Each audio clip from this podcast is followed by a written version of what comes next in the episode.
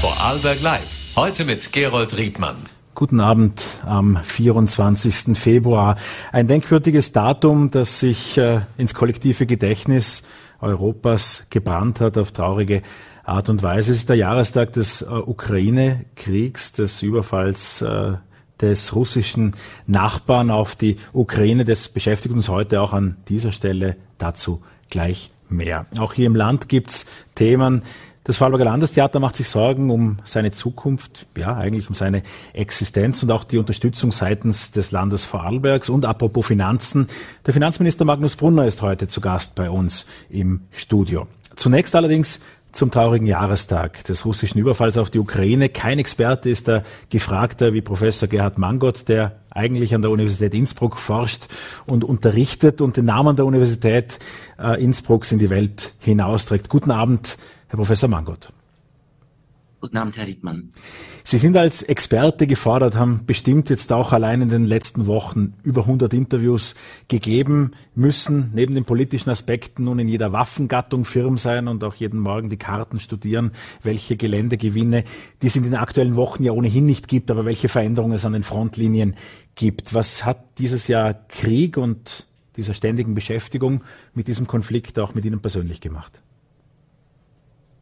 Und ähm, der Krieg ist erschöpfend, erschöpfend durch die Bilder, die einen natürlich auch mitnehmen, obwohl man in den Analysen dann keine Emotionen zeigen darf. Die wären fehl im Platz, am Platz. Äh, es macht müde, physisch müde, aber auch geistig müde.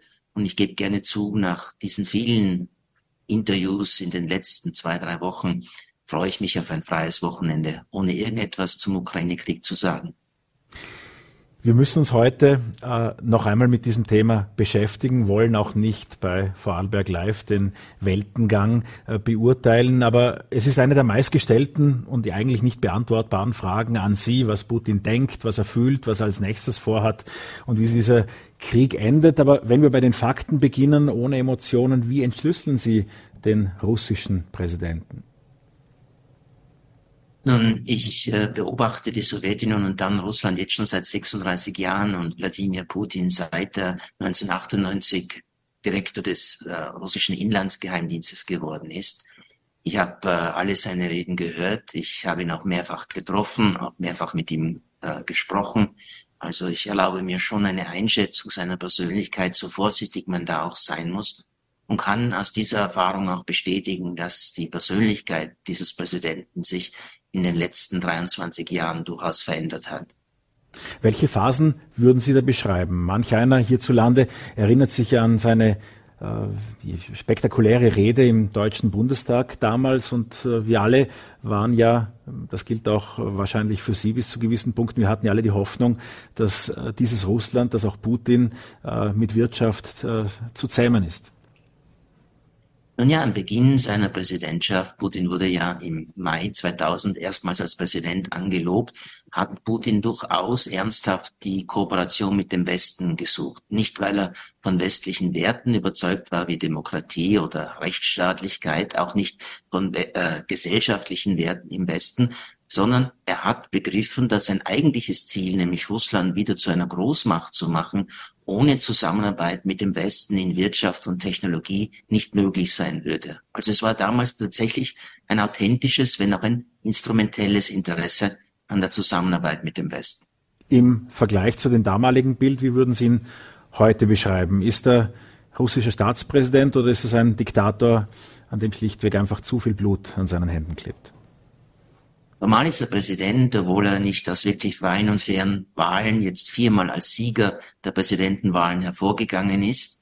Er ist in seiner Herrschaftspraxis autoritär bis diktatorisch. Das Land ist repressiv, wenn auch nicht totalitär. Und äh, es ist dies ein Mann geworden, der von sowohl historischem Revanchismus getrieben ist, als auch vom Gefühl, dass der Westen ihn nie ernst genommen habe, Russland nie ernst genommen habe, sondern Russland immer schwächen wollte und äh, die jüngste Eskalation durch den Überfall Russlands auf die Ukraine ist für ihn tatsächlich die Antwort auf eine Politik, die der Westen zu verantworten habe für die vergangenen 30 Jahre. Dabei spielt ja auch Österreich eine gewisse Rolle, wie wir auch eben bei seiner letzten Rede wieder hörten. Ich weiß nicht, ob das alle Zuseherinnen äh, parat haben, aber da war ja konkret, auch wenn Sie historischen Revanchismus ansprechen, konkret angesprochen, auch das austro-hungarische Reich und eben Polen, die damals und eigentlich schon immer versucht hätten, russische Gebiete zu annektieren und dass das heute nichts anderes sei. Ich fürchte, auf die Neutralität werden wir uns nicht mehr berufen können, wenn es darauf ankommt. Nein, die Neutralität schützt uns nicht. Also das ist ein populärer Irrglaube, dass wir durch den neutralen Status tatsächlich vom Krieg, äh, vom Krieg äh, verschont bleiben würden oder vor dem Krieg geschützt sind. Das ist tatsächlich eine Illusion, die natürlich auf fruchtbaren Boden fällt. Allerdings sehe ich für Österreich von Russland ausgehend in den nächsten 10, 20 Jahren auch keine militärische Gefahr, und äh, was nach diesem Zeitraum kommt, das ist Geschichte der Zukunft. Jetzt gibt's ja immer wieder und bleib, lassen Sie uns bei Dingen in der näheren Vergangenheit bleiben. Gerade heute war in der Frankfurter Rundschau wieder eine Meldung, dass sich die russische Elite nun von Putin abwendet und dass die Zersetzung sozusagen von innen beginnt. Und so sehr sich das manch einer wünschen würde, wie ist denn die Stellung von Putin in Russland? Und es ist tatsächlich so, wenn man mit äh, Personen in der Nähe Putin spricht, dass schon die Sorge wächst, dass man diesen Krieg verlieren könnte. Es gibt auch immer häufiger Fragen, welchen Preis das Land eigentlich zahlen solle für einen Sieg in der Ukraine. Aber es gibt keine Bewegung in der politischen und militärischen und geheimdienstlichen Elite, die Putin im Augenblick gefährlich werden könnte. Ja, es gibt Unzufriedenheit gerade bei den Großunternehmen und den Bankiers. Ja, es gibt äh, äh, Unmut bei den Beamten in der Regierung, bei den Ministern in der Regierung, beim Finanzminister, beim Wirtschaftsminister, beim Ministerpräsidenten selbst. Aber diese sind alle keine wirklich harten Spieler in Russland maßgeblich sind das, was wir im russischen Siloviki nennen. Also das ist der Militärapparat, das ist das Innenministerium und das sind die drei großen Geheimdienste Russlands. Und hier ist Putin noch immer fest verankert und diese Dienste diese Einrichtungen tragen auch mit Putin die gemeinsame Verantwortung für diese verhängnisvolle Invasionsentscheidung bei populären Irrgläubern oder auch bei Legenden zu bleiben, aber die Wagner-Söldner-Truppe, auch äh, Prigozhin, der ja als äh, Putins Koch immer wieder landläufig bekannt ist und beschrieben wird, ähm, welche Macht hatte er? Nun, Prigozhin hat offensichtlich den Bogen überspannt. Er hat, äh, seit dieser Krieg ausgebrochen ist, immer reklamiert, dass seine Kämpfer, die Kämpfer der Gruppe Wagnerer, wie sie auf Russisch heißt, eben am effektivsten, am tapfersten seien und die größten Erfolge vorzuweisen hätten. Und er hat immer wieder den Generalstabschef Gerasimov kritisiert, den Generalstab an sich und auch Verteidigungsminister Shoigu hat dann im Herbst sogar gesagt, offiziell ja, diese Wagner-Söldnergruppe, die sei seine, und er hat äh, mit seiner Kritik zusammen oft mit dem tschetschenischen Präsidenten Kadyrov nicht Halt gemacht und hat vor etwa sechs Wochen sogar Leute im Präsidialamt, also in der Verwaltung von Präsident Putin, beschuldigt, diesen Krieg äh, äh, falsch zu führen und äh, verantwortlich zu sein für die Misserfolge in diesem Krieg. Und das war deutlich zu viel. Ich denke, Prigozhin hat äh, den, das Ende seines Aufstiegs erreicht. Er würde gerne Verteidigungsminister werden, aber Prigozhin hat in, äh, in der militärischen und politischen Elite Russlands mehr Feinde als Freunde. Sie haben bisher in Ihren Analysen immer zwei rote Linien eigentlich aufgezeigt in diesem Konflikt, die ja miteinander zu tun haben, nämlich Putin könnte erst dann in Gefahr geraten, wenn er die Krim verliert sozusagen. Und das markierte dann auch die Bereitschaft, Atomwaffen äh, einzusetzen. Wie kommen Sie zu der Erkenntnis? Und der Verlust der Krim und der Hafenstadt Sevastopol auf der Krim, dort ist der Sitz der russischen Schwarzmeerflotte, wäre äh, für die russische Führung ein herber Schlag, ist doch die Eingliederung, die Wiedereingliederung der Krim auch in den Augen der großen Mehrheit der russischen Bevölkerung sozusagen eine historische Wiedergutmachung gewesen. Das zu verlieren wäre wirklich fatal und ich glaube, dass Putin in diesem Fall politisch nicht überleben kann.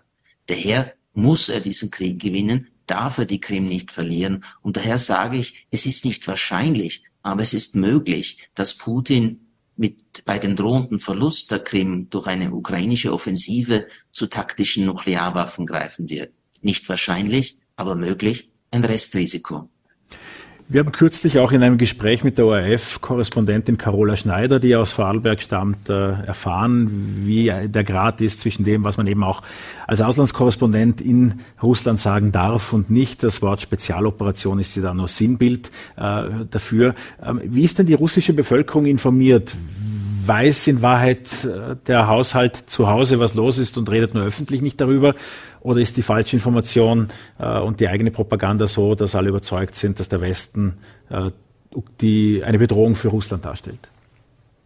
Ich denke, die Mehrheit der Bevölkerung, vor allem diejenige, die unter dem Einfluss der Staatsmedien steht, die glauben, das offizielle Narrativ, dass Russland eben nicht gegen die Ukraine Krieg führt, sondern dass der Westen gegen Russland Krieg führe, um Russland zu zerschlagen, um Russland aufzubrechen in mehrere kleinere Staaten und die russischen Werte, moralischen Überzeugungen beiseite zu wischen. Die glauben dieses Narrativ und sehen Russland eben jetzt das ist das zweite Narrativ des Kremls, genauso in einer notwendigen Verteidigungshaltung wie damals im Zweiten Weltkrieg, im sogenannten Großen Vaterländischen Krieg. Daneben gibt's natürlich schon äh, Schichten, die alternative Informationsquellen haben und diesen Krieg durchaus anders sehen. Aber es sind eher besser verdienende städtische Bewohner, besser gebildete Personen und tendenziell jünger als 50. Hier gibt es sicherlich einen Unterschied zwischen dieser Gruppe und etwa der ärmeren, weniger gebildeten Landbevölkerung oder der Bevölkerung von kleinen Städten, die noch immer stark hinter Wladimir Putin stehen. Was uns die nächsten Wochen beschäftigen wird, ist die Frühjahrsoffensive, die ja schon angerollt ist, verschiedene Versuche seitens Russlands, aber sicherlich auch der Ukraine. Lassen Sie uns bei den Optionen bleiben, weil eigentlich ist die Frage nach dem Warum ja im Vordergrund. Wie kann dieser Krieg beendet werden? Wie kann die, all dieses Leid aufhören? Welche Szenarien ergeben sich denn aus dem Konflikt? China hat heute wieder auf eine Verhandlungslösung gedrängt. Kann man mit einem Ideologen überhaupt verhandeln? Und im Augenblick sind keine Verhandlungen möglich, weil beide Seiten auf den militärischen Erfolg setzen, weil beide Seiten glauben, in diesem Krieg noch gewinnen zu können. Niemand, weder die ukrainische noch die russische Seite, wollen verhandeln, obwohl sie Gegenteiliges bekunden, aber dann jeweils Bedingungen stellen, die nicht akzeptiert werden können von der jeweils anderen Seite. Also Verhandlungen auch nur über eine Waffenruhe, die sehe ich auf viele Monate hinaus nicht. Ein Krieg kann mit Verhandlungen enden, er kann aber auch mit einer militärischen Niederlage enden, wie so viele Kriege in der Geschichte. Für die Ukraine gibt es im Grunde genommen drei Optionen. Entweder es interveniert eine dritte Partei und zwingt die beiden Kriegsparteien innezuhalten und den Waffengang zu beenden. Oder zweitens, es setzt sich eine Partei gegen die andere militärisch durch. Oder drittens, irgendwann sind die beiden Streitkräfte derart erschöpft, dass eben Gewinne auf dem Schlachtfeld nicht mehr möglich erscheinen. Und dann ist der Beginn für Verhandlungen gegeben. Aber von allen diesen drei Optionen, von allen diesen drei Szenarien ist man im Krieg in der Ukraine sehr weit entfernt. Zum Schluss noch das, was Sie eingangs angesprochen haben. Sie haben den russischen Präsidenten fünfmal äh, bisher getroffen, auch persönlich, nicht unter vier Augen, aber, aber in, in nahen Umfeld. Welche Eindrücke löschen sich nicht mehr aus Ihrem Kopf? Nun ja, am Beginn, in den ersten Jahren seiner Präsidentschaft war er viel dialogischer. Das heißt, er hatte Interesse, was sein Gegenüber denkt, er hat eher diskutiert. Er ist dann aber immer monologischer geworden und hat doziert und seine Sicht der Dinge immer vorgestellt, die die immer gleiche sich geblieben ist in den letzten zwölf Jahren. Und so war das Gespräch immer weniger fruchtbar in dem Sinne, dass man Erfahrungen und Informationen ausgetauscht hat. Es war nur noch fruchtbar, dass man eben miterleben konnte, wie sehr dieser Mensch plötzlich von diesem engen historischen Revanchismus gepackt war und dieser Idee, das historische Russland wiederherzustellen, ganz verfallen ist. Professor Gerhard Mangott war das. Herzlichen Dank für Ihre Zeit. Kein Russlandversteher, aber ein unglaublich wichtiger Russlanderklärer in diesen Tagen und in diesen Wochen und in diesem Jahr. Wir wünschen Ihnen ein Wochenende ganz ohne Ukraine-Krieg und vielen Dank für Ihre Zeit für Vorarlberg Live. Ich danke auch. Und damit kommen wir zur Kultur in Vorarlberg und zum Vorarlberger Landestheater. Intendantin Stefanie Gräfe macht aus ihrem Herzen keine Mördergrube. Die Finanzierung des Landestheaters machte vor allem vor ihrer Vertragsverlängerung im Herbst Schlagzeilen und eigentlich hätte man glauben können, dass die Situation besänftigt ist. In den Vorarlberger Nachrichten steht morgen der bemerkenswerte Satz, mit diesem Kulturbudget teilt das Land Vorarlberg uns Kulturschaffenden mit, verpisst euch. Das ist ein Zitat und ich freue mich sehr, liebe Frau Gräfe, dass Sie heute Abend bei Vorarlberg Live sind. Äh, wie geht's denn dem Vorarlberger Landestheater? Wie geht's der Kultur in Vorarlberg? Es ist jetzt gerade nach, also ich habe ja gerade zugehört, schönen guten Abend. Erstmal ist es natürlich jetzt etwas schwierig, nach der Situation in der Ukraine jetzt auf diese Finanzfragen umzuschalten. Tatsächlich äh, muss mich jetzt kurz einen Moment konzentrieren darauf, weil äh, ja tatsächlich unsere Welt gerade überschattet ist von so derartigen Krisen, dass einem dann plötzlich diese Probleme fast klein erscheinen. Dennoch sind sie natürlich nicht klein. Ähm, dem Vorarlberger Landestheater geht es im Moment, ähm, was das Publikumsinteresse, die Presseresonanz angeht, gut. Also wir konnten von September bis Dezember die zu Zuschauerzahlen steigern. Im Vergleich zum gleichen Zeitraum 2019 vor der Pandemie hatten wir etwa 10 Prozent mehr Besucherinnen und Besucher. Das ist natürlich sehr erfreulich. Die Resonanz ist gut, also künstlerisch läuft es gut und gesund. Ähm, wir sind aber natürlich besorgt, ähm, wie es weitergeht. Die ähm, allgemeinen Krisen der Welt äh, schlagen sich auch bei uns natürlich in hohem Maße nieder. Also wir waren ohnehin knapp finanziert, schon vor diesem Jahr 23. Und mit den augenblicklichen Teuerungen, die ähm, in dem Maße, also Indexanpassung, ähm, nicht vom Land aufgefangen werden, die höheren Personalkosten, es ist natürlich eine große Frage, wohin die Reise gehen wird. Bleiben wir kurz bei diesem Detail, das Sie hier ansprechen. Das ist ja auch nicht allen so geläufig. Die Anpassung des Budgets in äh, Vorarlberg im Bereich Kultur, auch was das Landestheater betrifft, liegt bei 3,5 Prozent. Nein, nein, nein.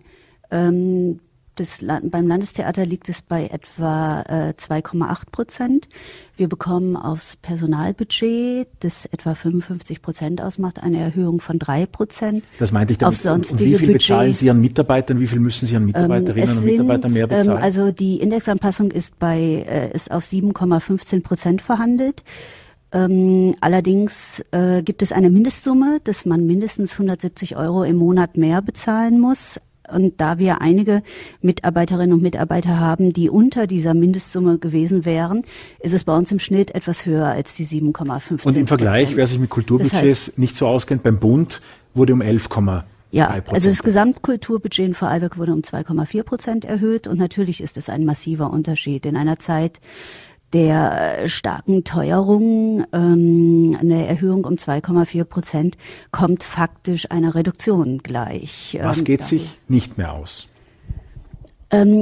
In 2023, unsere Planung war ja schon gemacht. Also wir haben schon die komplette Planung fürs Jahr mit Verträgen versehen. Ähm, wir sind in der Situation, dass wir aus den Jahren 21 und 22 noch Drohverlustrückstellungen auflösen konnten aus der Pandemiezeit. Außerdem noch kleinere Rücklagen hatten, die sich daraus ergeben haben, dass wir im Jahr 22 Stellen temporär nicht besetzt hatten, weil es einen Wechsel gab und die Nachfolge, also theaterspezifische Mitarbeiterinnen und Mitarbeiter sind nicht immer so einfach zu finden. Da kommt es dann mal äh, so aus, dass eine Stelle plötzlich über sieben Monate nicht besetzt war. Dadurch haben wir gewisse Rücklagen, mit denen wir jetzt diesen Gap zwischen der Erhöhung im Personalbudget ähm, die uns das Land zahlt und der Erhöhung, die wir faktisch an die Mitarbeitenden weitergeben, die können wir jetzt aus diesen Rücklagen 2023 teilweise auffangen. Die sind aber aufgebraucht und ähm, es gibt tatsächlich noch größere Rücklagen, die das Theater hat. Die sind aber, beziehungsweise die Kulturhäuser haben, die sind allerdings festgelegt und gebunden an die Sanierung, die 25, 26 kommen wird. Die können wir dann nicht benutzen tatsächlich. Also im das Jahr 24 müssen wir diesen, diesen Gap zwischen dem, also der jetzt nicht geschlossen worden ist, anderweitig schließen. Im Spielbetrieb ging es auch in der Diskussion bisher immer um die Oper. Die Landespolitik, allen voran äh, die ÖVP, bestand auch in den Verhandlungen, so wurde das ja im Herbst geschildert, immer darauf, dass es diese Oper gibt und äh, Sie stellen diese Oper immer wieder in Frage. Äh, ich, äh, ja, ich stelle die Oper in Frage, weil die Oper dreieinhalb Mal so viel kostet wie eine Schauspielproduktion. Ähm, ich persönlich, unsere letzte Oper Jefta war ganz großartig und wir haben ja am 12. März Premiere mit Maria Stuada und auch das wird sicher wieder eine tolle Produktion werden. Also ich habe gerade auch, also ich bin gegen das Gerücht, was man so über, über mich sagt, bin ich großer Opernfan. Ich habe jetzt auch gerade wieder Reisen nach Hannover und nach Stuttgart gebucht, um mir Opernproduktionen anzuschauen. Äh, das Problem ist natürlich nur, dass ähm, wenn eine Produktion so viel Geld kostet und wir müssen ja einen ganzjährigen Spielbetrieb gewährleisten, dann steht es irgendwann in keinem Verhältnis mehr. Also im, die, im Augenblick die Absprache mit dem Land ist, ähm, dass wir versuchen, die Oper in einem biennalen Rhythmus zu realisieren. 2024 ähm, machen wir keine Oper. Das heißt, also wir reden hier, wenn ich sage dreieinhalb Prozent, wir reden bei einer großen Schauspielproduktion von einem Budget von 100.000, bei der Oper von 350.000. Wir haben jetzt 24, acht große Schauspielproduktionen. Wenn ich dann 25 allerdings wiederum eine Oper mache, würde das bedeuten, dass ich nur noch viereinhalb Produktionen im Schauspiel machen kann. Und damit können wir nicht das Haus ganzjährig äh, bespielen tatsächlich. Zwischen diesem Konflikt, dass von Vertretern der Kulturpolitik gesagt wird, das Landestheater ist doch ohne dies ordentlich finanziert und eben hm. äh, Ihnen, die immer wieder darauf hinweist, dass es da Budget- und Finanzierungslücken gibt. Es wurden ja auch andere Theater als Vergleich herangezogen, wurden Studien erstellt. Äh, wie sehen Sie da das Landestheater finanziert? Schlecht. Also das Landestheater ist schlecht finanziert. Also äh, man braucht sich jetzt gar nicht mit komplizierten Studien beschäftigen. Ähm, wir können einfach über den See blicken. Also gerade äh, gestern ist die neue Theaterstatistik äh, veröffentlicht worden. Also zum Beispiel Konstanz ein Stadttheater in einer Stadt mit 85.000 Einwohnern, glaube ich, verfügt über ein Budget, einen jährlichen Zuschuss von 9,6 Millionen Euro. Wir verfügen über einen jährlichen Landeszuschuss von etwa 4,1 Millionen Euro dieses Jahr. Und das ist halt einfach ein massiver Unterschied tatsächlich. Ähm, es ist nicht, ähm, also tatsächlich, man kann sich natürlich, natürlich wird man noch kleinere Theater finden. Im regionalen, im ländlichen Kreis findet man in Deutschland noch extrem kleine Theater. Aber die Frage ist natürlich, was möchte sich das Land Vorarlberg auch für die Menschen hier vor Ort leisten? Also ich würde ja denken, die, die Frage ist dann immer, dann machen die halt weniger. Das ist ja dann immer so der Tipp an uns, dass wir weniger machen sollen. Aber weniger Angebot ist natürlich weniger Angebot für die Menschen vor Ort. Also Menschen, die vielleicht ein Kulturangebot schätzen. Wir reden im Moment darüber, dass es ähm, äh, Arbeitskräftemangel überall gibt. Ähm, Vorarlberg möchte ein attraktiver Ort sein für Familien, für junge, gut, ausgebildete Fachkräfte, die mit ihren Familien hierher ziehen. Und natürlich gehört zu einer tollen urbanen Lebensqualität, die ja Vorarlberg durchaus hat, ähm, gehört auch ein hochkarätiges ganzjähriges Kulturangebot. Und ähm, das sollte so ein Landestheater zu leisten in der äh, Lage sein. Und von der Qualität unserer Arbeit, personell, sowohl hinter als auch auf der Bühne, sind wir dazu durchaus in der Lage. Die Frage ist halt, ist es gut, davon immer weniger anzubieten tatsächlich? Also wir sind ja nicht, ähm, äh, wir, wir sind ja nicht eine freie Gruppe, die ein spezielles Profil hat, sondern so ein Landestheater sollte ja sehr breit aufgestellt sein. Wir sollten tatsächlich verschiedene Bevölkerungsschichten an äh, ansprechen, sollen, sollten einen Mix anbieten zwischen klassischen Modernstoffen, experimentelleren, ähm, konventionelleren Formen, Unterhaltung, ernsthafter politischer Auseinandersetzung. Das ist ja die Aufgabe so eines Landes- oder Stadttheaters, tatsächlich in die ganze Breite der Bevölkerung hineinzuwirken. Und um das wirklich zu erreichen, braucht es natürlich auch ein gewisses Angebot und eine Anzahl an Produktionen. Und wir stellen jetzt halt gerade nach der Pandemie fest, die Leute möchten kommen. Sie kommen, sie sind begeistert, sie nehmen unser Angebot wahr. Und die Frage ist, sollte man den Menschen hier vor Ort, die ja sich als kulturliebend zeigen, immer mehr wegnehmen von diesen von diesem Angebot und von dieser Arbeit? Also das wäre meine Frage. Also ich würde auch wahnsinnig gerne weiterhin eine Oper pro Spielzeit machen. In der augenblicklichen Budgetlage wird es schwierig. Das ist auch ein Gespräch, das Sie auch immer wieder mit Landesrätin Schöbi Fink, die kulturzuständig ist, führen wollten. Gab es da einen Termin dazu? Nein, noch nicht. Wir haben nächste Woche Aussichtsrat, da werden wir sicher darüber sprechen. Also da werde ich auch den neuen Spielplan vorstellen in der nächsten Woche im Aufsichtsrat, der ähm, mal wieder sehr spannend und vielfältig wird. Ähm, wie es konkret weitergeht, äh, werden wir dann sehen. Wie geht's für Sie konkret weiter? In den Fallberger Nachrichten haben Sie den Satz gesagt, ich bin zwischenzeitlich so weit, dass ich mir denke, es reicht, ich gehe aber dafür läuft es künstlerisch einfach zu gut. Künstlerisch und tatsächlich auch mit dem Publikum und den Menschen am Haus läuft es zu gut, tatsächlich. Also es ist natürlich dieses Gefühl des ähm, der ständigen, des ständigen Kampfes und ähm, dieses Gefühl natürlich, also gerade in diesen Tagen ist es natürlich, wenn ich dann Verträge abschließe mit Menschen und ähm, alle Künstlerinnen und Künstler, mit denen ich Verträge abschließe, spüren natürlich extrem auch die Teuerung logischerweise und wünschen natürlich von uns, dass wir das auch in irgendeiner Form als Arbeitgebende dann auffangen können und lesen natürlich auch notwendig das, was wir ihnen bezahlen können, als ein Zeichen der Wertschätzung ihrer Kunst tatsächlich. Und das kann schon auch sehr zermürbend und anstrengend sein, äh, das täglich auszuhalten. Und wir hatten nun gerade auch dadurch, dass wir ähm, tatsächlich äh, zum Teil auch durch Karenzgeschichten und Stellenwechsel, aber auch durch Einsparungen sind wir gerade, was Personal angeht, wirklich an der Untergrenze. Also wir spüren auch eine starke Belastung im Haus tatsächlich aktuell. Also da ist dann unser, der, also der Erfolg, den wir gerade beim Publikum haben, wird dann manchmal fast eine Belastung, dass die Leute nach zusätzlichen Vorstellungen fragen und ähm, wir aber eigentlich fast nicht mehr die Kapazitäten haben. Dass der gewohnte Spielbetrieb in seinem Umfang, so wie ihn die Vorarlbergerinnen und Vorarlberger kennen, gesichert bleibt auch auf die kommenden Jahre, haben Sie die Summe von einer Million Euro dann auch angestellt. Ja, das ist mehr bräuchte. Fünf Millionen sind es bisher.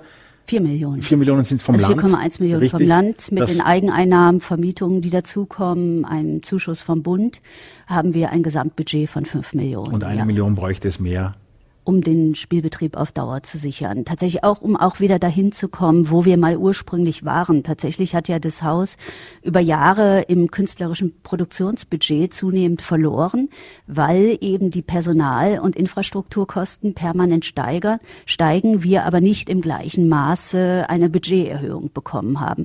Das heißt, die Fixkosten werden immer und immer teurer. Das Verhältnis zwischen dem, was wir an Fixkosten haben und überhaupt noch für die Menschen an Kunst an anbieten können, wird immer ungünstiger tatsächlich über die Jahre. Und dahin mal wieder zurückzukommen, also allein schon auf die Kaufkraft von 2019, das wäre natürlich wünschenswert. Also wenn ich dann zum Beispiel nach Österreich schaue, also es gibt noch ein weiteres Theater, was relativ klein und nicht ähm, ist, das ist das Theater St. Pölten, die ein Budget von etwa sechs Millionen haben tatsächlich. Also und da merke ich, die machen allerdings nur Schauspiel haben nicht dann noch diese teure Opernproduktion dabei. Und das ist dann tatsächlich ein Niveau, wo ich denke, ja, da könnten wir ähm, in dem Umfang finanzi äh, äh, das also Kunst produzieren, ähm, den ich eigentlich für angemessen für das Landestheater des Landes Vorarlberg halten würde. Ein interessanter Blick hinter die Kulissen des Theaterbetriebs mit zugegebenermaßen Finanzsorgen im Vordergrund war das. Es gibt natürlich auch künstlerisch einiges zu erleben, aber all diese Voraussetzungen äh, führen ja dazu, dass es auf der Bühne überhaupt zu Glanz führen kann. Ich bedanke mich bei Stephanie Gräfe, der Intendantin des Vorarlberger Landestheaters, sehr herzlich für den Besuch bei Vorarlberg Live. Ich danke auch. Und damit äh, bleiben wir sozusagen bei den Finanzen für eine weitere Runde, denn wir kommen zum Finanzminister. Magnus Brunner äh, ist am Nachmittag kurz vor der Sendung hier im Studio zu Gast gewesen und das Gespräch mit ihm haben wir aufgezeichnet. Herr Minister, heute Morgen hieß es, dass die Mietpreisbremse und das Ministerium ist nicht direkt eingebunden, aber es ist ein markantes Mitglied der ÖVP-Regierung und das sei an den Forderungen der ÖVP gescheitert, nämlich dass man, so ist zu hören, auch für die Menschen am Land, die nicht überwiegend in Miete wohnen, auch was tun müsse. Die Grünen gehen nicht mit. Gibt es jetzt keine Mietpreisbremse? Ja, derzeit äh, halt nicht. Ich gehe aber schon davon aus, dass die Gespräche, die Verhandlungen natürlich weitergeführt werden, weil es genau um das geht. Es geht darum, äh, dass im ursprünglichen Paket, im Vorschlag unseres Koalitionspartners nur die Richtwertmieten drinnen sind. Das betrifft in Wien natürlich äh, viele Wohnungen, aber der ländliche Raum im Rest Österreichs wäre, würde nicht davon profitieren.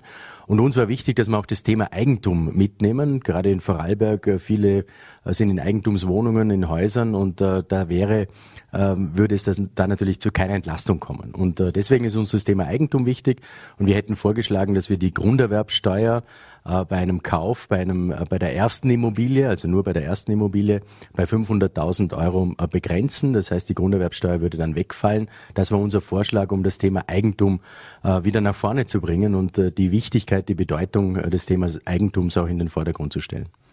Ist momentan noch die Zeit, um solche Verknüpfungen, solche politischen Deals zusammenzuschrauben? Geht, geht sich das noch aus? Na, da geht es ums Wohnen. Das ist ja ein, ein Paket. Das ist kein, kein Deal, überhaupt nicht, sondern es geht äh, ums Mieten und ums Eigentum.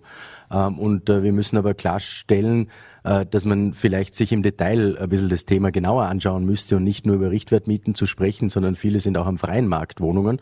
Äh, in Vorarlberg sind 15 Prozent der Wohnungen von den Richtwertmieten betroffen und der Rest ist was anderes. Also da muss man sich schon ein bisschen seriöser damit beschäftigen, habe ich das Gefühl, und im Detail sich die Dinge anschauen.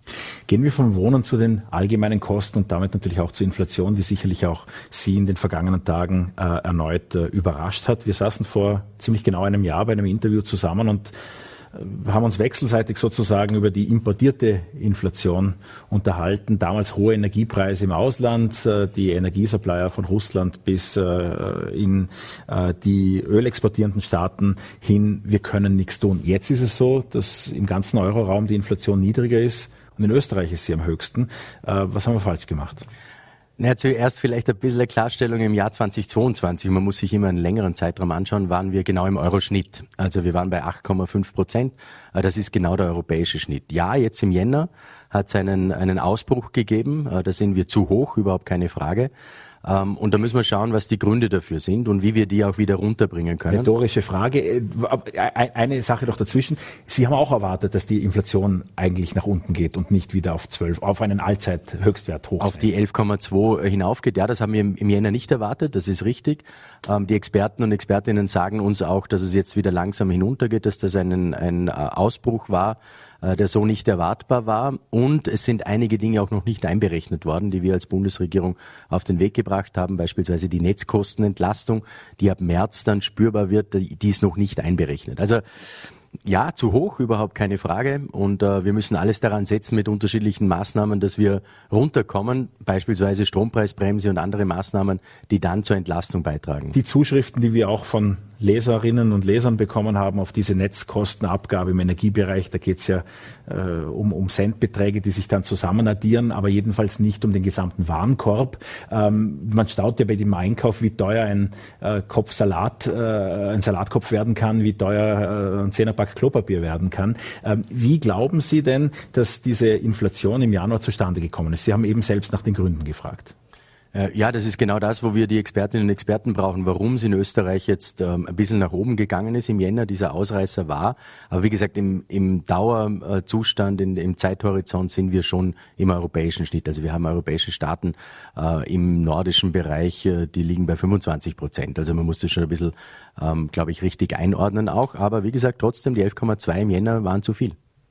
Ähm, welche Maßnahmen kann man nun treffen? Äh, ist die Mietpreisbremse eine davon, die spürbar sein wird? Äh, welche Maßnahmen kann man nun treffen? Weil wenn sich jetzt auch über einige Zeit diese äh, Inflationsraten fortsetzen, dann haben wir auch zu den bereits immer höher werdenden Inflationsraten zum vergangenen Jahr, das ist ja immer ein Jahresvergleich, schon dramatische Änderungen im Preisniveau, die sicherlich auch dann die berühmt-berüchtigte Lohnpreisspirale längst befeuern.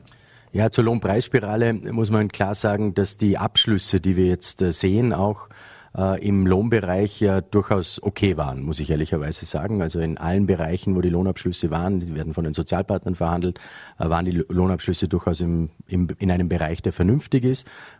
Deswegen glaube ich nicht, dass die Lohnpreisspirale hier noch weiter angeheizt wird. Ähm, was kann man tun? Prinzipiell im großen Stil die Inflation bekämpfen, kann natürlich nur die Zentralbank bei uns die EZB, die Europäische Zentralbank. Was kann ein Staat tun? Ein Staat kann abfedern, kann schon bei den Maßnahmen dazuschauen, äh, dass man keine Maßnahmen setzt, die noch die Inflation weiter antreiben. Ja, das gelingt nicht immer gleich gut, aber beispielsweise die Strompreisbremse zeigt uns schon, dass wir hier die Inflation etwas, äh, in die Inflation etwas dämpfend einwirken können. Aber das stimmt schon, man muss bei jeder Maßnahme immer hinterfragen, ist es inflationstreibend, ist es zumindest äh, gleichbleibend, neutral oder vielleicht sogar dämpfend, wie beispielsweise die Strompreisbremse. Apropos dämpfend, in Spanien ist die Inflation niedriger äh, als in Österreich. Was macht Spanien besser? Spanien hat eine andere Voraussetzung, ist ein guter Vergleich. Spanien hat eine, einen Preisdeckel ähm, auf den Strom eingeführt. Das ist interessant zu sehen, aber Spanien und Portugal auf der Iberischen Halbinsel haben eine andere Situation. Die haben einen eigenen Markt, einen abgeschlossenen Markt und deswegen wäre es auf europäischer Ebene dringend notwendig gewesen, etwas Ähnliches auf die Reihe zu bringen. Die Europäische Kommission, weil wir sind halt in der Mitte Europas und äh, wir sind kein eigener, kein eigener Markt in Deutschland und Österreich und deswegen wäre so eine, eine Preisbremse, ein Preisdeckel auf europäischer Ebene sehr wohl gewollt gewesen. Leider nicht umsetzbar, weil sich manche Staaten dagegen gewehrt haben. Da hätte ich mir etwas mehr mehr von der Europäischen Kommission erwartet. Das Geld ist ja nicht abgeschafft und das kostet es, was es wolle, soll ja nicht überall gelten. Äh, aber bleiben wir bei dem kleinen Beispiel eines Salatkopfes, der früher einen Euro oder 99 Cent kostete und jetzt bei zwei Euro oder darüber liegt. Das gibt ja auch mehr Mehrwertsteuer und deshalb ist auch die Refinanzierung von solchen Maßnahmen äh, sicherlich äh, weniger problematisch, als das noch vor Jahren gewesen wäre. In Spanien wurde auch die Mehrwertsteuer auf Grundnahrungsmittel reduziert äh, beziehungsweise äh, ausgesetzt. Wäre das nicht ein Weg, auch um die äh, davon galoppierenden Lebensmittelkosten in den Griff zu bekommen? Ja, auch hier, glaube ich, muss man sich im Detail anschauen, was äh, jede Maßnahme bringt. Also etwas, was auf den ersten Blick äh, populär klingt, ist auf den zweiten Blick nicht immer sinnvoll. Ähm, und vielleicht so vorher noch, wir können natürlich auch nicht 100 Prozent äh, aller Krisen dieser Welt kompensieren. Das ist auch nicht Aufgabe des Staates. Ähm, jetzt zu den, zu den Mehrwertsteuersenkungen allgemeiner Natur äh, muss man schon dazu sagen, das ist, wär, wäre natürlich die klassische Gießkanne. Also das, was äh, man uns bei manchen Maßnahmen auch immer vorwirft, die Gießkanne auszupacken, wäre so eine Mehrwertsteuersenkung, überhaupt keine Frage, und würde natürlich auch eher Besserverdienenden zugutekommen, weil das Einkaufsverhalten eines Besserverdienenden anders ist wie eines äh, Geringverdieners. Also da muss man sich schon im Detail anschauen. Uns warnen auch alle Expertinnen und Experten, wie von Felbermeier, äh, Badelt und andere, dringend davor, hier einzugreifen in diese, auf diese Art und Weise. Sie glauben, dass äh, diese Unterstützungsmaßnahmen natürlich dann viel treffsicherer und zielgerichteter sind, also die, die wir bisher auf den Weg gebracht haben. Ähm, und dann die strukturellen Maßnahmen, die wir angegangen sind, die Steuerreform durchgezogen, Abschaffung der kalten Progression, mein Lieblingsthema. Ähm, das sind alles Dinge, die jetzt auch spürbar sind natürlich. Ist die Mietpreisbremse eine zielgerichtete Maßnahme oder Gießkanne? Mietpreisbremse, ich diskutiere sehr gerne über die Mietpreisbremse, übrigens nicht Deckel, sondern Bremse, weil manche reden von einem Deckel, ist eine Bremse. Äh, diskutiere ich sehr gerne darüber, weil ich durchaus verstehe, äh, dass vielleicht diese diese Anpassung, diese Indexierung zu hoch ist in Zeiten dieser hohen Inflation. Man muss da nur genau schauen, welche, welchen Anpassungsindex äh, nimmt man. Äh, da gibt es verschiedene Möglichkeiten. Ich würde nur davor warnen, dass man irgendeinen Wert nimmt, der dann wissenschaftlich nicht nachvollziehbar ist. Aber man könnte äh, natürlich auch die Kerninflation beispielsweise hernehmen, also die, die dann nicht importiert ist, die Inflation, sondern nur aus Österreich kommt. Diesen Wert könnte man durchaus hernehmen. Aber es muss eben ein Gesamtpaket sein. Es muss äh, eine Entlastungsmaßnahme auch dabei, sind, dabei sein äh, für die Hauseigentümer, äh, die dann die Wohnungen vermieten und instand halten müssen. Also ein Investitionsfreibetrag beispielsweise für Sanierungsmaßnahmen könnte ich mir durchaus vorstellen. Aber eben auch das Thema Eigentum nicht vergessen im Wohnbereich. Und das ist ein Gesamtpaket, über das müssen wir diskutieren. Wie schaut denn die Gesamtlage der Republik nach all diesen Krisen und nach diesen überlappenden Krisen und nach diesen laufenden Verhandlungen über weitere teure Maßnahmen aus? Der Schuldenpfad ansonsten, ÖVP-Finanzminister hatten immer die Aufgabe, eine schwarze Null äh, irgendwie herzukriegen. Das, das, dann gab es die römische Eins in der Benotung. Wie, wie wird sich der Schuldenstand Österreichs, wie wird sich das alles ausgehen? Ja, also die von einem äh, ausgeglichenen Budget kann ich natürlich nur träumen momentan mit diesen ganzen Maßnahmen, die wir jetzt in den letzten drei Jahren auf den Weg bringen mussten, Corona-Krise, jetzt die Teuerungskrise, ähm, das ist klar. Die Entwicklung schaut folgendermaßen aus. Wir sind jetzt knapp unter äh, 80 Prozent Schuldenquote und äh, wenn nicht irgendwas Neues passiert, dann werden wir bis ins Jahr 2026 auf 72 Prozent Quote runterkommen. Und was das Maastricht-Defizit äh, betrifft, das ist die Grenze ja bei drei Prozent, da sind wir aufgrund der Maßnahmen jetzt leicht über den drei Prozent und werden bis ins Jahr 2026 auf 1,6 Prozent runtergehen. Das ist der Pfad, der ist äh, auch so eingeplant.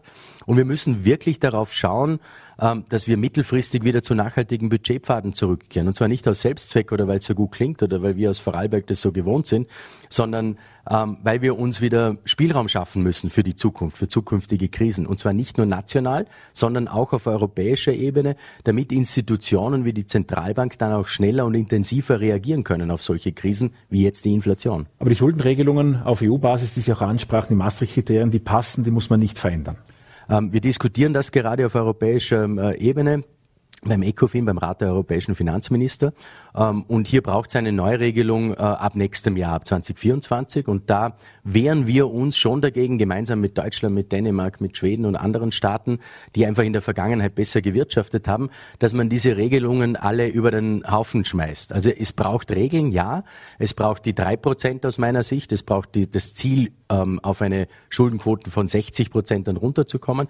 Ich finde, diese Ziele braucht es. Die sind jetzt im Vorschlag der Kommission auch drinnen.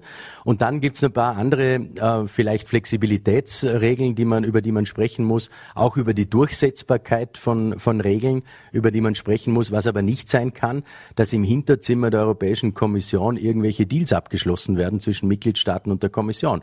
Da wehren wir uns dagegen, gemeinsam mit meinem äh, Amtskollegen Lindner auch aus Deutschland. Und wir setzen uns dafür ein, dass es ja darüber diskutiert wird, äh, über mehr Flexibilität zu sprechen, aber dass gewisse Ziele und Zielrichtungen weitergegeben bleiben müssen. Zur Gießkanne und zur Treffgenauigkeit von Hilfs- äh, und Unterstützungen, die sicherlich weiterhin auch da und dort notwendig sein werden. Ähm, viel ist berichtet worden auch über die Pensionistenvereine zum Beispiel, die jetzt die Förderungen aus der Corona-Zeit zurückzahlen mussten etc. Was haben Sie äh, zur Treffgenauigkeit gelernt? Was, was ist das effizienteste System, um heute Förderungen zukommen zu lassen?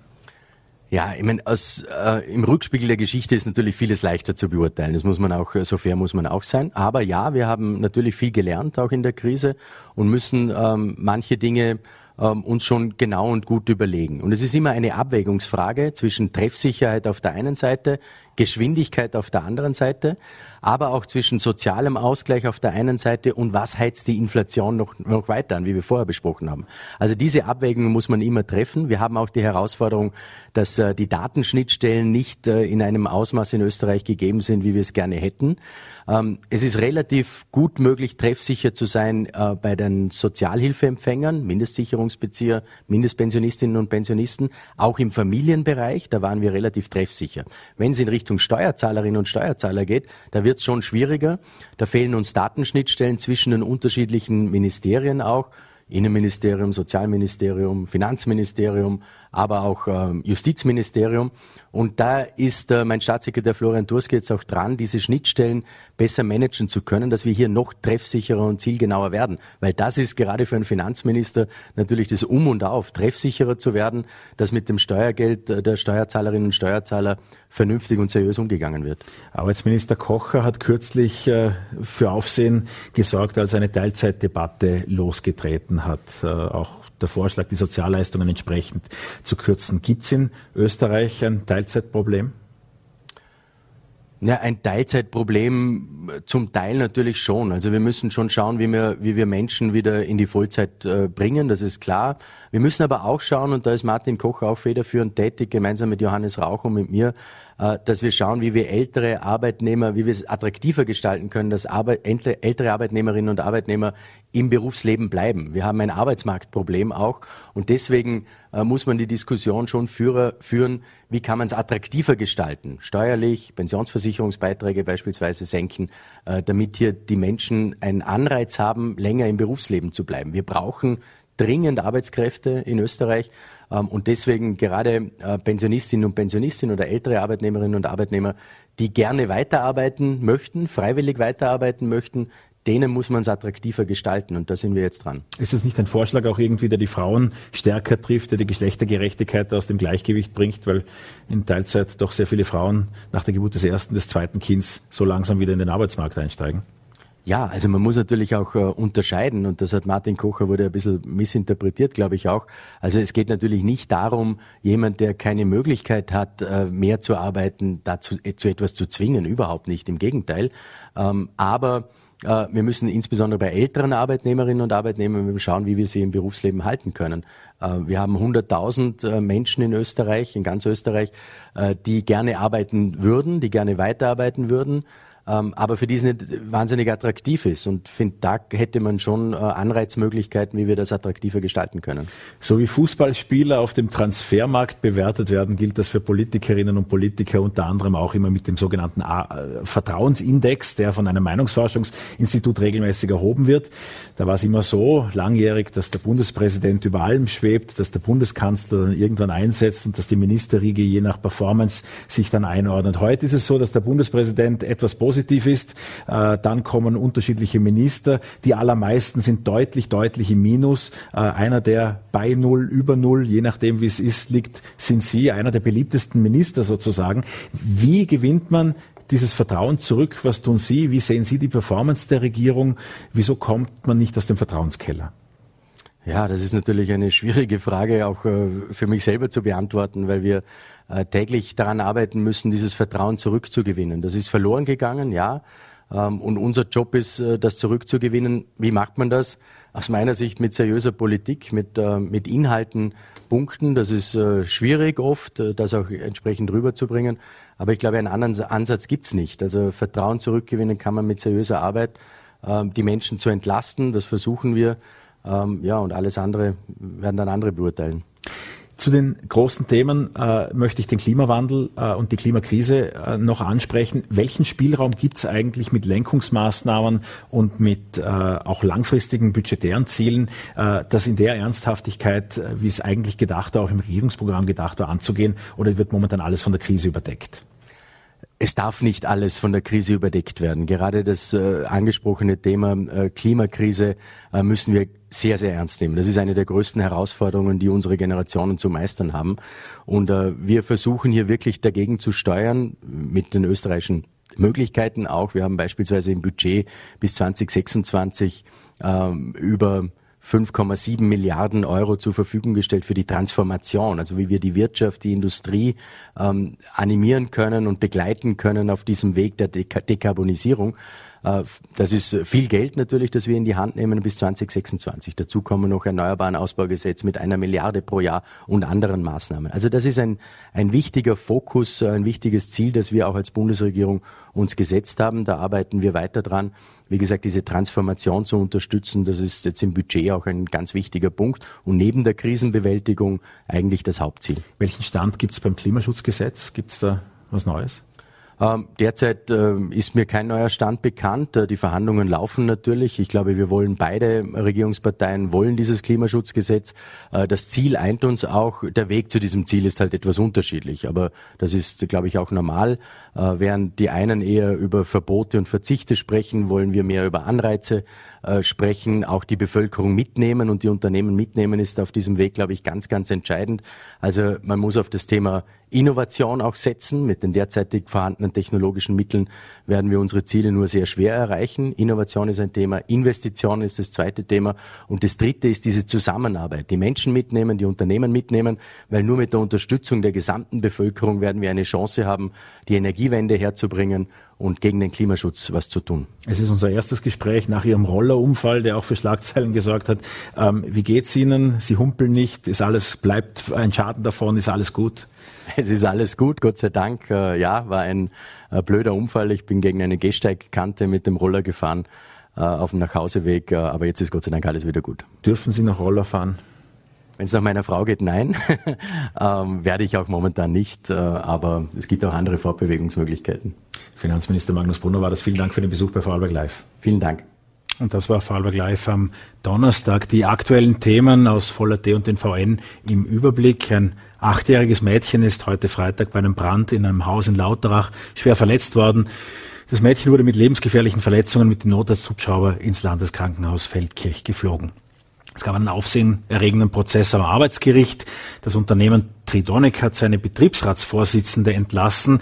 Ungewöhnlich auch nicht der Betriebsrat klagt, sondern die Firma klagt die ehemalige Mitarbeiterin wegen Verleumdung und Ehrverletzung. Mehr Informationen dazu auf voller.at und in den VN. Es gibt auch, wie immer eigentlich, gute Nachrichten, auch wenn sie heute aus dem Fußball kommen. Die Austria Lustenau spielt heute erstmals in einem neuen Stadion. Wenn Sie sich jetzt dachten, hoch ging das schnell. Es ist nicht das Lustenauer Stadion natürlich, sondern Sie sind in Linz auswärts zu Gast, sind die erste Mannschaft, die im neuen Linzer Stadion der Raiffeisen Arena spielen dürfen und damit schon einmal einen Vorgeschmack darauf haben, wie es denn ist, in einem neuen Stadion auf den Rasen zu laufen. Ihnen wünschen wir alle hier ein gutes Wochenende. Wir freuen uns, wenn Sie am Montag wieder dabei sind bei Vorarlberg Live.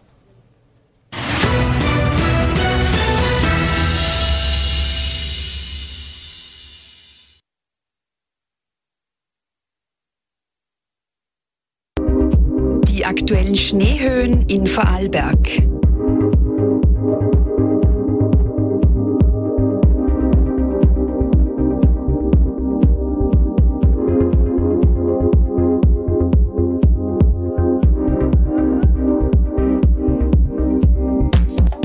Sendung wurde Ihnen präsentiert von Vorarlberg Tourismus.